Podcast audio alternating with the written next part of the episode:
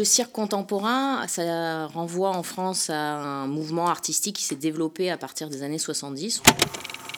On est allé se rendre euh, en salle d'entraînement pour se rendre compte qu'est-ce que c'est que finalement s'entraîner quand on est un artiste de cirque rencontrer des professionnels du secteur, que ce soit des responsables d'équipement et aussi des artistes. Ça a permis de mettre en lumière finalement le manque d'espace dédié à l'entraînement. Il y a plusieurs travaux qui ont pointé ce qu'on appelle une sexuation des disciplines de cirque, c'est-à-dire le fait que hommes et femmes vont choisir prioritairement certaines disciplines que d'autres.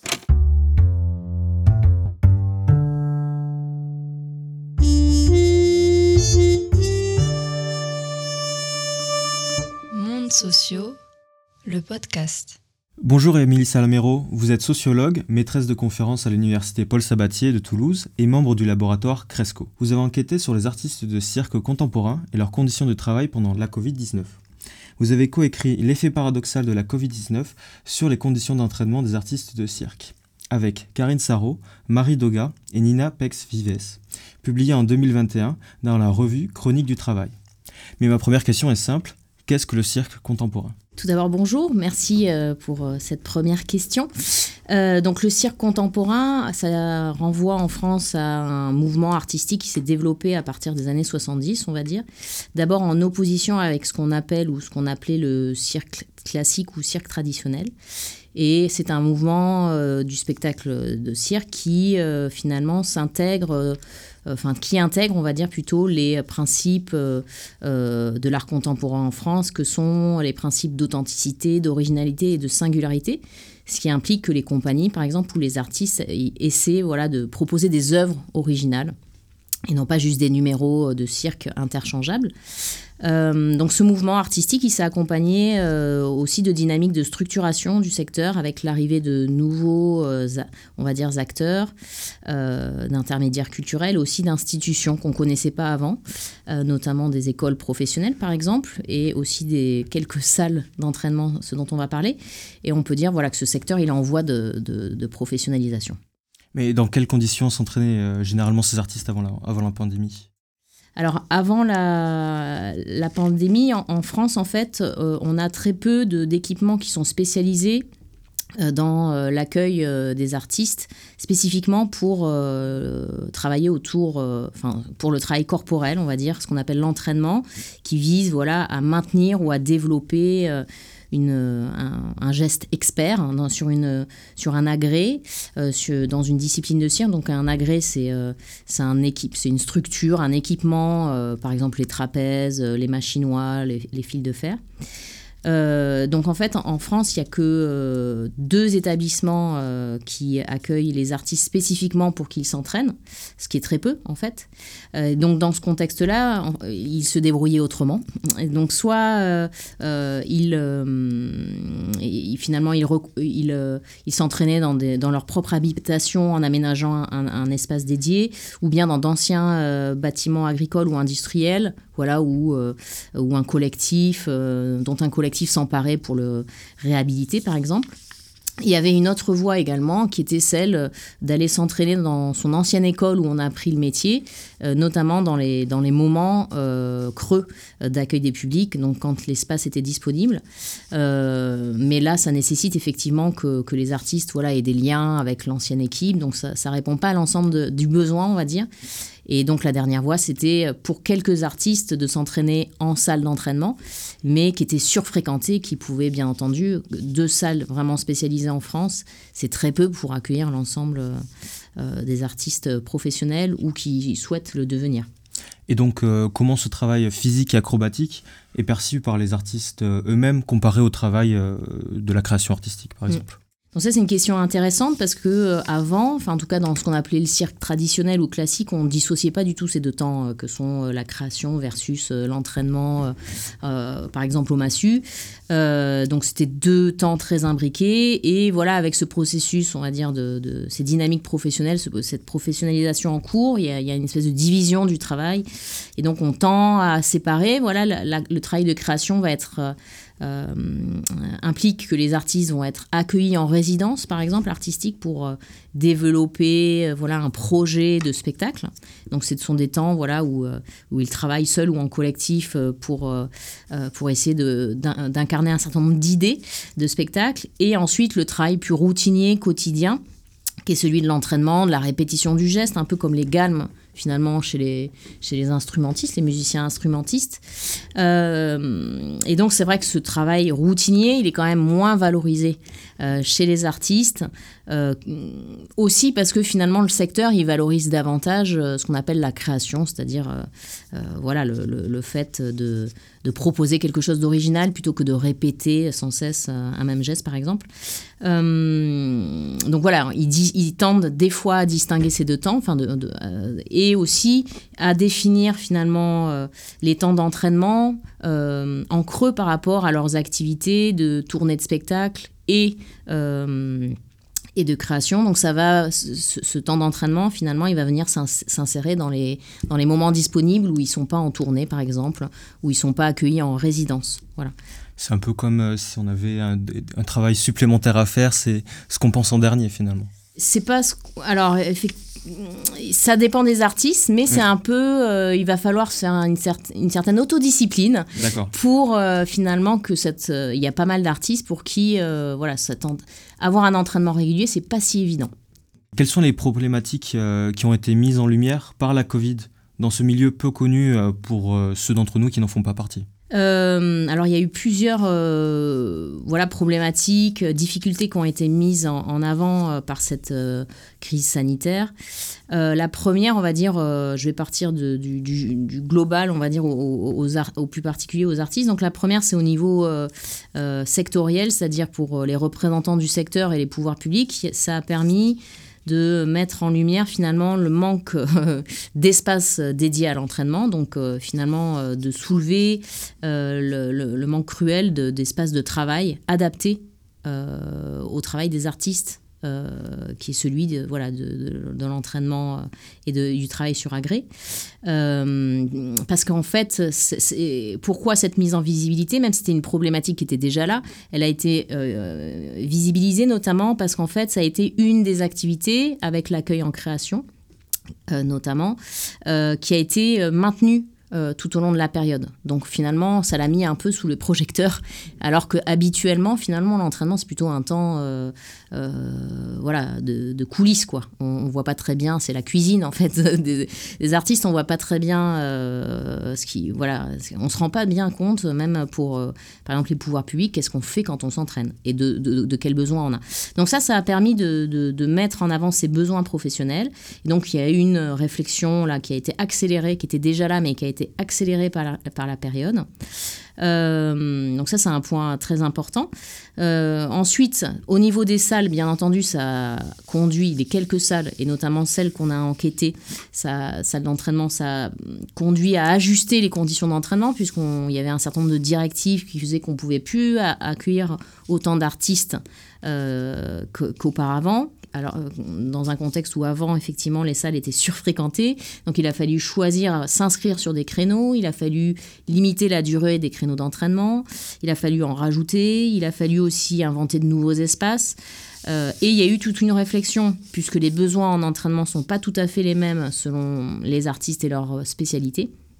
Et il a fallu effectivement aussi euh, penser cette, euh, on va dire, euh, voilà, cette équité, on va dire, en termes d'entraînement, avec des problématiques sur les agrès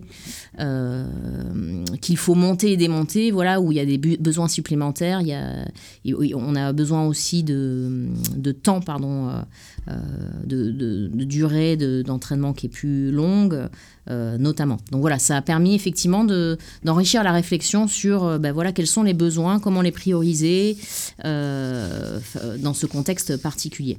On voit quand même de grandes différences hein, avec les, sportifs de haut niveau dans les pôles par rapport aux, artistes de cirque, peut-être parce que c'était invisible toute cette partie de l'entraînement Oui, puis c'est un milieu qui est beaucoup moins structuré, où les artistes sont beaucoup moins encadrés. Alors même si j'ai dit au tout début qu'il y avait de nouveaux acteurs qui, étaient là aussi pour soutenir leur activité, ils vont le soutenir sur certaines dimensions, notamment euh, par exemple euh, ce qu'on appelle la diffusion, se trouver des dates de spectacle, ça va être aussi sur le montage des spectacles, ce qu'on appelle la production.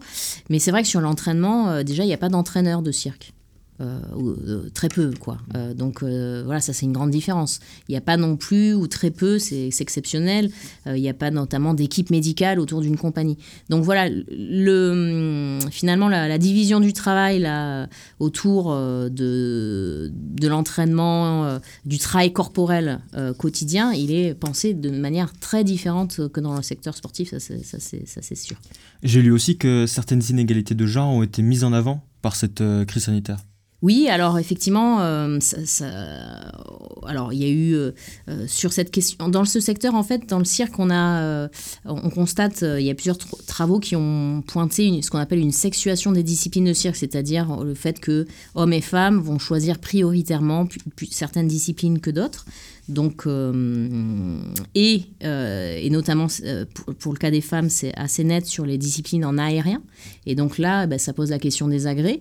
Et donc, comme on, a vu préalablement que voilà, ces agrès sont plus, on va dire, exigeants en termes de conditions d'entraînement, bah là, en fait, ça recroise avec des inégalités, on va dire, de genre. C'est-à-dire, effectivement, les femmes ont plus besoin d'accéder finalement à des équipements spécialisés.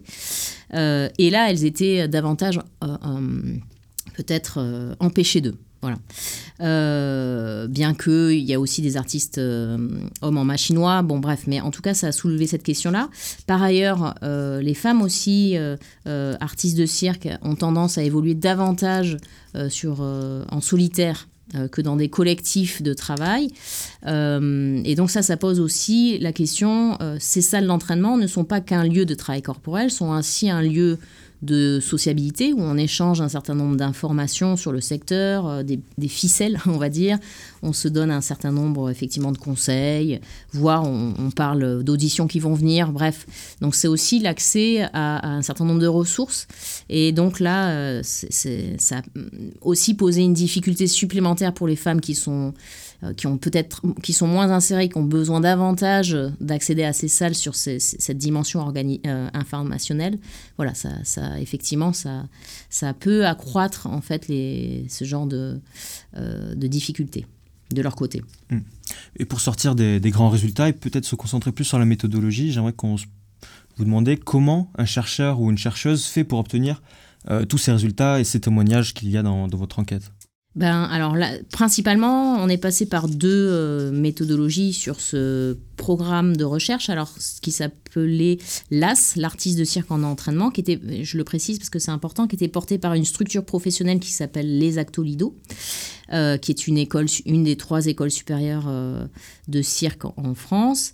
Euh, donc c'est un programme qui a été financé voilà par le ministère de la Culture et de la Communication des GCA, donc qui a intéressé en tout cas les acteurs du milieu. Donc ça c'est un point important. du coup, ce qui va faciliter pour nous ce qu'on appelle l'accès au terrain, c'est-à-dire le fait de rencontrer des professionnels du secteur, que ce soit des responsables d'équipement, par exemple de salles d'entraînement, euh, d'autres types de structures culturelles euh, et aussi des artistes. Par exemple, il y a pas mal d'artistes qu'on a interrogés sur, euh, sur ce programme-là, qui étaient d'anciens étudiants de, cette école-là, par exemple. donc ça, c'est un point important, parce que ça facilite effectivement le, travail de terrain, l'enquête.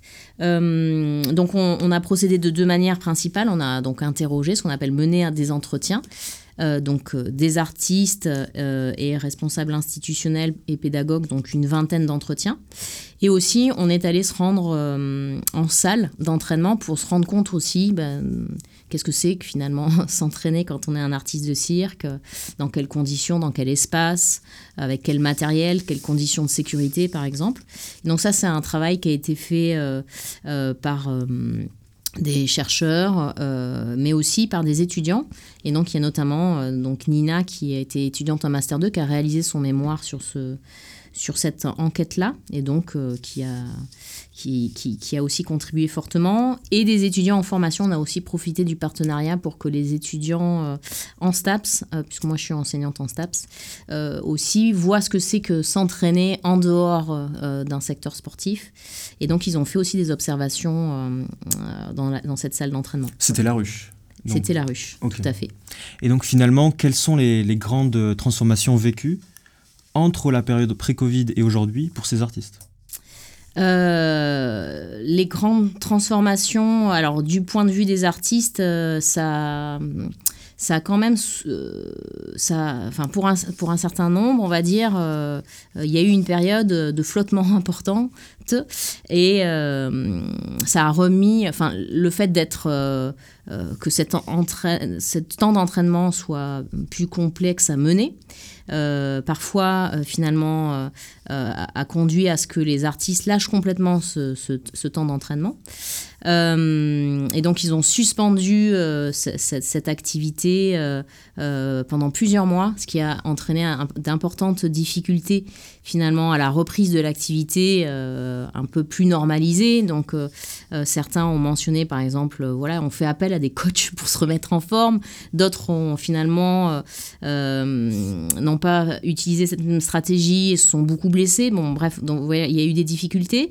Et surtout pour d'autres euh, aussi, ça a questionné le métier et le sens du métier. C'est-à-dire que finalement, en, mener un entraînement, ce qui était permis sans que ça conduise à un temps de spectacle, euh, finalement, ça, ça, ça, ça, a conduit à, dévaloriser ou en tout cas à remettre en cause complètement cette activité, que ça n'avait plus de sens, en fait, de s'entraîner dans le vide. Donc cette période, ça a même poussé certains à, remettre en cause leur envie de, continuer sur cette voie. Tout à fait. Il y a un certain nombre d'artistes, effectivement, qui, euh, dont, dont, le goût pour le métier d'artiste, effectivement, a, a, été un peu érodé par cette période, hein, parce qu'il perdait effectivement du sens. Et aussi, alors je viens de parler des spectacles, hein, c'est-à-dire euh, finalement, euh, même si on dissocie ces temps entraînement et spectacle, bah, ça se nourrit l'un et l'autre. Et deuxièmement, euh, il y a aussi cette dimension de sociale, de sociabilité derrière ce temps d'entraînement et les conditions d'entraînement qui étaient maintenues. parfois, au tout début, ils n'avaient pas droit à des contacts les uns les autres, même parfois dans un même collectif de travail. voilà, il y avait très peu de monde, donc on, on discuter beaucoup moins. Donc ça, ça a aussi beaucoup, euh, finalement, euh, à la fois questionné l'entraînement, mais aussi plus largement le métier, en fait. Donc à l'heure actuelle, il n'y a pas vraiment de, beaucoup de transformation entre avant le Covid et aujourd'hui Ça reste. Euh, Alors, bah, disons que voilà, il y a des artistes qui ont qui changé leur méthode. Qui ont. Alors, ce qu'on ce qu'on peut dire aussi, c'est que hum, nous, on a refait des observations à l'automne dernier et finalement, une structure comme La Ruche qui était euh, surfréquentée avant la pandémie. Aujourd'hui, elle n'est pas désertée, mais il y a très peu de monde. Donc ça, ça pose question. Ça veut dire que finalement, même si là, euh, euh, la période est davantage, on, assiste à un retour à la normale, entre guillemets, qui n'est pas complet, hein, en tout cas, ils ont, ils ont du mal à revenir sur des habitudes antérieures. Donc ça, c'est une première chose.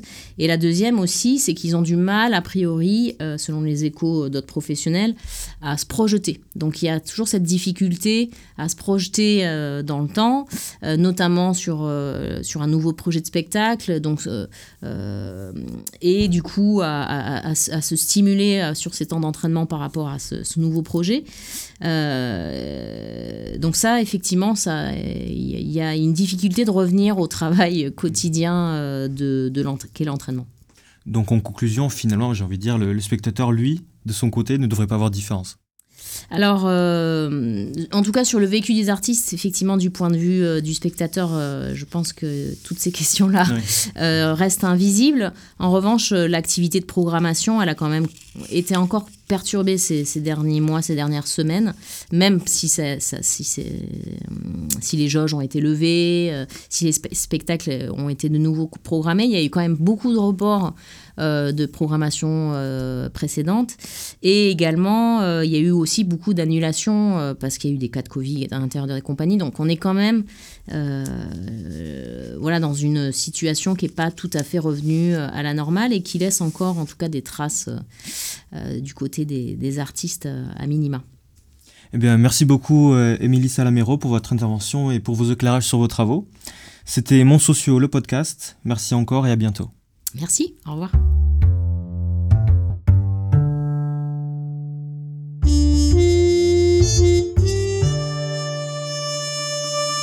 Mondes sociaux, le podcast.